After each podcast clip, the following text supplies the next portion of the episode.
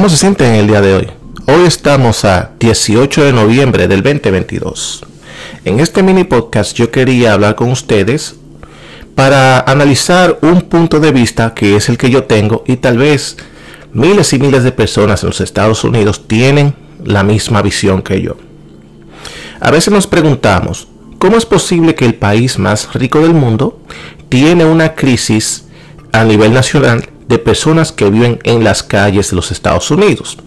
Para nadie es un misterio que siendo el país más poderoso del mundo eh, y al mismo tiempo donando y reganando billones y billones de dólares a otros países que son peores y más corruptos que este, algo tiene que estar sucediendo porque ellos permiten este tipo de negociación de enviar billones y billones de dólares hacia el extranjero, mientras que la casa se nos está cayendo el techo encima.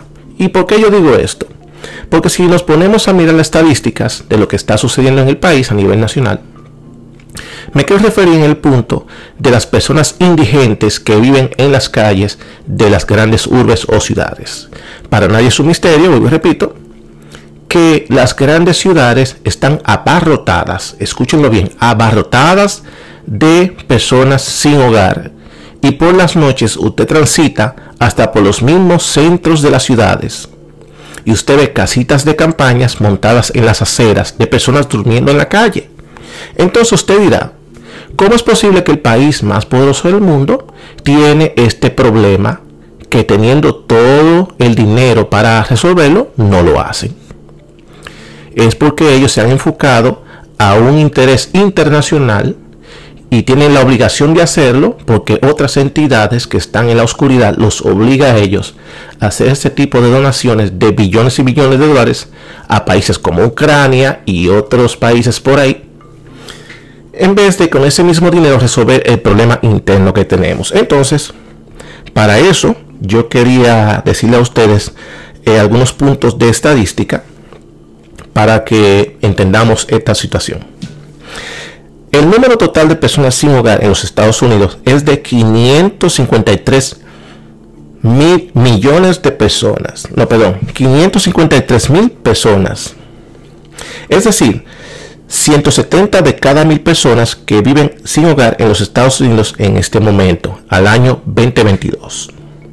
Repito, 500 mil 500 mil 53 mil 553 mil personas sin hogar en los Estados Unidos. Estamos hablando de medio eh, medio millón de personas en los Estados Unidos, que es un porcentaje de entre 1.170 de mil personas, 170 viven en las calles.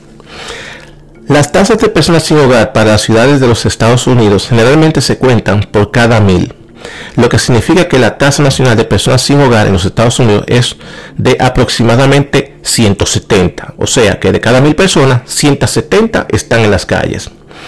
Pero de forma alarmante, hay ciudades en los Estados Unidos que tienen tasas de personas sin hogar de 4 o 5 veces la tasa nacional. O sea, que de cada mil hay 170. Esa es una evaluación a nivel nacional. Pero hay ciudades que ese número se multiplica por 5. Hasta por 4. Entonces, voy a leerle de nuevo esa frase.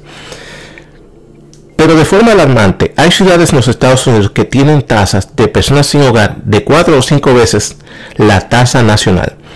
Como era de esperar, algunas de estas ciudades son incluso bastante conocidas por su nivel de vida. Las ciudades con mayor tasa de personas sin hogar en los Estados Unidos se enumeran a continuación. Y ahora yo le voy a leer a ustedes cuáles son esas ciudades que están abarrotadas de personas durmiendo en las calles. Solamente le voy a decir 15. Y, y eso, que en la estadística yo pensaba que en, las, en la ciudad donde yo gravito, yo pensaba que iba a ser mayor el número, pero eh, cayó en, en, el medio de la numeración. O sea que hay ciudades que están peor. Yo vivo en el área triestatal y Nueva York me queda de donde yo vivo a 10 millas. Yo vivo en el estado vecino y para mí es muy fácil cruzar al otro lado y ver lo que acontece. Y yo pensaba que con la inmensidad de personas durmiendo en la calle en la ciudad de Nueva York, yo pensaba que era la que estaba entre Los Ángeles y Nueva York. Estaba todo desbaratado. Y hay ciudades que están peor. Bien, empezamos. La primera ciudad que está súper, súper abarrotada es Santa Cruz en California. Le sigue Salinas como la número 2 en California. Santa María, Santa Bárbara en California. Le sigue en el puesto número 4 Los Ángeles, California. En el número 5, San Luis Obispo en California también. Y en el número 6, San José, California. O sea que California tiene ciudades totalmente destruidas eh, a nivel económico. Porque eh, si usted quiere saber cómo una ciudad funciona, usted nada más tiene dos maneras de verlo en su infraestructura y en sus habitantes.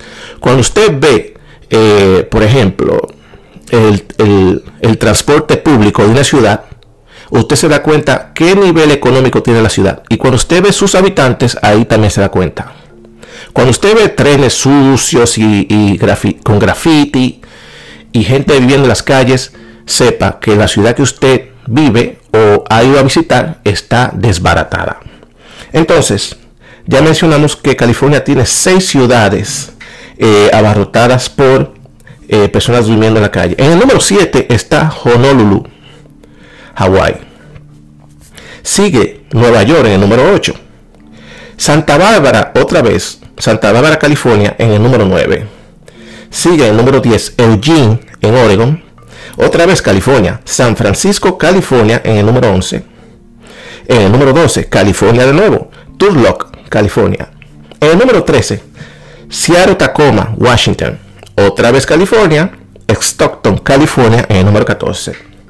En el número 15, al final, Springfield, Massachusetts, en el número 15.